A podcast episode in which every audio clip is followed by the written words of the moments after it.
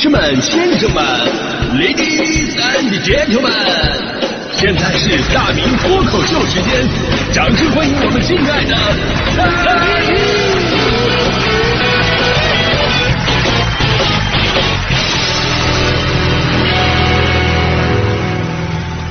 好，欢迎各位来到今天的大明脱口秀，我是大明啊。今天咱们说的话题呢是吃一堑长一智。人呢之所以会进步，而，是因为我们能够吸取过去的教训，总结从前的经验，然后修正现在的行为，达到减少犯同样错误的这么一个目的，这样人就进步了。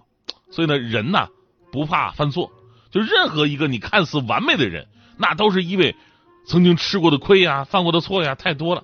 从此长了记性，这人才会变得更加完美啊！当然了，也有一些极品啊，比方说我我我身边的这个我的搭档啊，大迪同学，昨天这个我我跟我们领导还感叹呢啊，领导说说说大迪这个人吧，你也不说他，你也不能说他不长记性，但是你又不能说他因此而进步了，他很复杂这个人。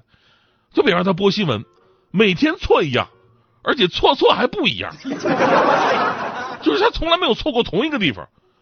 但是却总会错那么一个地方，像这种稳定输出的天才啊，咱就不说了。啊。不是，因为有的人吧，你让他们错一次，还真的是挺难的。那即便是我，我也经常在同一个地方跌倒，啊，第二天每每想起，我都会特别的懊悔啊。什么事儿？那就是我为什么要上电视？这个是我就经常会踩进的一个坑。说到这儿呢，很多朋友都看到我跟大迪啊，我们俩人昨天参加那个央视三套的综艺节目《开门大吉》，小尼主持的那档节目。对，一般人吧，你要说上个电视，那都首先亲戚呃朋友啊，先告诉一圈，大家伙都守着电视，最后呢，嫩个拍照啊，发朋友圈留念呢，完事了，收到一大堆的亲朋好友的鼓励祝福。哎呀，太厉害了，上电视了，以后就是名人了，对不对？但是我就不行，我就不行。就上电视这事儿吧，我也就跟你们说一说，我都不敢跟我爸妈他们说，为什么呢？你说，比方说昨天，昨天那个节目快播出的时候，我特意往我们家打个电话，我说：“哎，哎妈呀，啊，跟我跟我爸都在家呢，啊，吃在在家，那吃完饭了吗？吃完饭咋还不出去走一走呢？赶紧出去吧，你再不出去，肠胃粘连了。啊啊啊！外边沙尘暴啊，沙。”沙尘暴好啊，哎，沙尘暴你想磨皮呀，他对不对？哎，你们出去走一走，趁着现在风沙最大的时候，把脸露出来，打磨打磨，回来年轻二十岁啊！总之你们就别在家里边待着。嗯，我我的话越这么说，我妈就觉得有事儿啊，她多聪明啊，一听就知道有事儿。后来看我那个大明的快乐时间那个微信公号，发现了，哎呀，儿子今天上电视啊。小尼那个开门大吉呀，我跟你爸最喜欢看了。你爸看的时候啊，就总说你咋不来参加这个节目呢？你上学的时候净听这些靡靡之音。啊，那晚上我们准时看啊，再见啊！我心想，完了，打草惊蛇了这。那有朋友可能会问了，说好不容易上个电视，为啥不让父母知道呢？我跟你说，这就是我吃一堑长一智的地方。因为我的父母啊，他永远会用批判型的眼光去看待我做的每一件事儿。就是他们从来没有没有那种盲目的鼓励过我，只有针锋相对的鞭策，你知道吗？果不其然吗？昨天电视节目一开始，我妈首先给我发了一条微信：“咋又胖了呢？”过了一会儿说了：“你这衣服选的显得腿特别的短。”又过了一会儿啊，又跟我说：“你看看人家小尼的镜头感，你都不知道看哪儿。”最后节目结束了，我妈也说了：“儿子，你得减肥呀，镜头都快装不下你了。”真的，我我我我现在我有种恐惧，你知道吗？什么恐惧？我就特别害怕他俩以后能够掌握那种发弹幕的技能。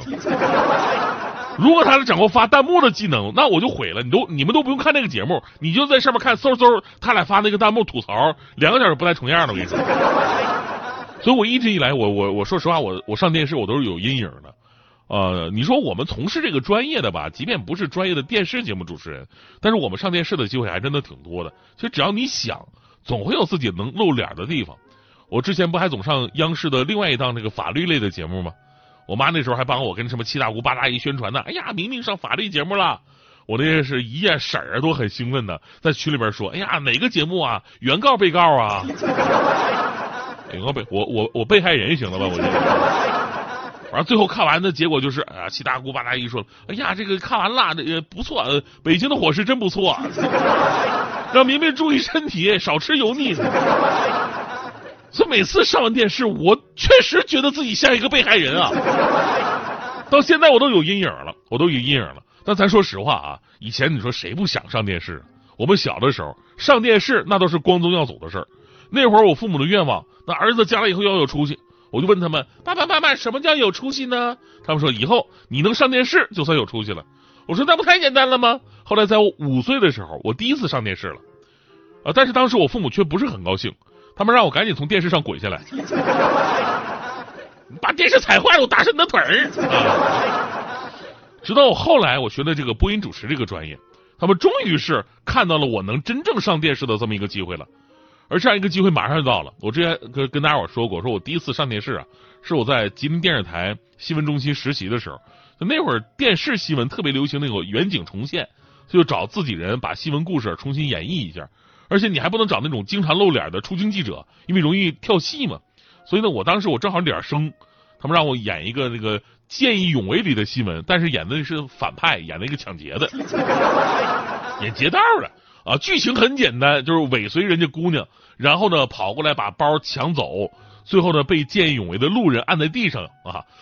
那是我第一次出镜，哪管角色好坏，我我都挺兴奋的，来来回回拍了好几遍啊。毕竟第一次抢劫这活不太熟啊，这个真的这活挺难的，跑慢了吧它不像，你跑快了吧摄像机跟不上。那毕竟我大学我演了三年半的话剧啊，演了三年半话剧，演技这方面我肯定是没得说的。后来演的非常逼真，导致还真的有路人要过来揍我，你知道吗？当时拍完呐，这个记者、摄像都很满意啊。播出之后，领导也很高兴，说以后啊这种角色都可以让我多尝试尝试。最过分的就是我爸，我我爸特别过分，因为儿子第一次上电视，他比我都激动，也不知道从哪弄个那个 DV 机啊，就知道这一期节目什么时候播，然后呢。让全家都静音，然后呢就怼着那个电视把那期节目给录下来了，啊，自己看还不行，家里人来来了啊，就比方说亲戚朋友七大姑八大姨来了，还得给人家看，反复观看啊，非常自豪，我儿子上电视了，看，啊，亲戚一听啊，这么围上来一看，还真这么回事啊，上电视了，就看到我那个抢劫被见义勇为的摁在地上了，看完以后，亲戚的表情非常凝重的说：“哎呀，这明明想的是挺好，咋就学坏了呢？”以前看着挺老实啊，哎呀，这最后判几年呢？咱找找人行不行？所以真的，我我我我关于上电视的记忆真的是没有几次是特别美好的。我我跟你们讲过，我还有一次这个拍那个拍中国联通温州地区的 iPhone 手机的广告，那个广告大概又是我零九年左右拍的，那广告剧场好几分钟那种，我演的就是我自己。就那个视频我还能找到呢，等过几天吧，我在我那个大明的快乐时间的微信公号，我给大家伙放出来。那个真的那个广告，我我一个人看的话，我尴尬的我脚趾头我能抠出一个三室两厅。你要是大家伙咱们一起看的话，我起码能抠出一个亚特兰蒂斯，真的。所以呢，回到咱们今天关于这个吃一堑长一智的话题，这些年我就告诉自己，术业有专攻啊，别想那些有的没的。即便我在广播这方面已经游刃有余了。但是电视啊、视频类的东西吧，咱能不上就不上。毕竟啊，它不应不能给我带来更多的收益，而且评价也没有让我变得很高。我要拿出更多的精力，在广播的领域进行深耕，服务好我的每一个听众。所以，哎，这电话咋响了呢？接个电话啊！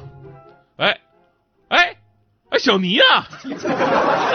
哎，小尼，小尼啊！哎，看了看了看了，昨天看了，你们剪辑特别好，对。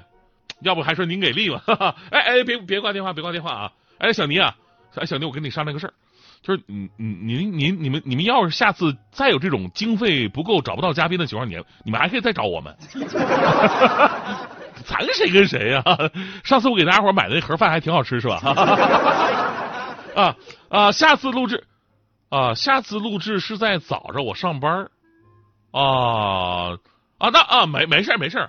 我这边节目都可上可不上，一个破广播没人听，没事 反正您找不着人，你就跟我联系，我电话二十四小时为您开通。啊，对了，你下次啊，争取让大迪露露脸儿啊，露露脸都挺不容易。我懂水我也包了，没没没关系啊，最起码都是昆仑山那个那个王老吉什么的，你放心。哎，就这么说了，哎，好嘞，哎哎，对了，那个春晚这事儿啊，挂了。哎呀，呃，业务比较忙，不好意思，朋友们啊。哎，刚才咱们说到哪儿了啊？对，这个说到啊，我要拿出更多的精力啊，在广播的领域进行深耕，服务好我的每一个听众啊。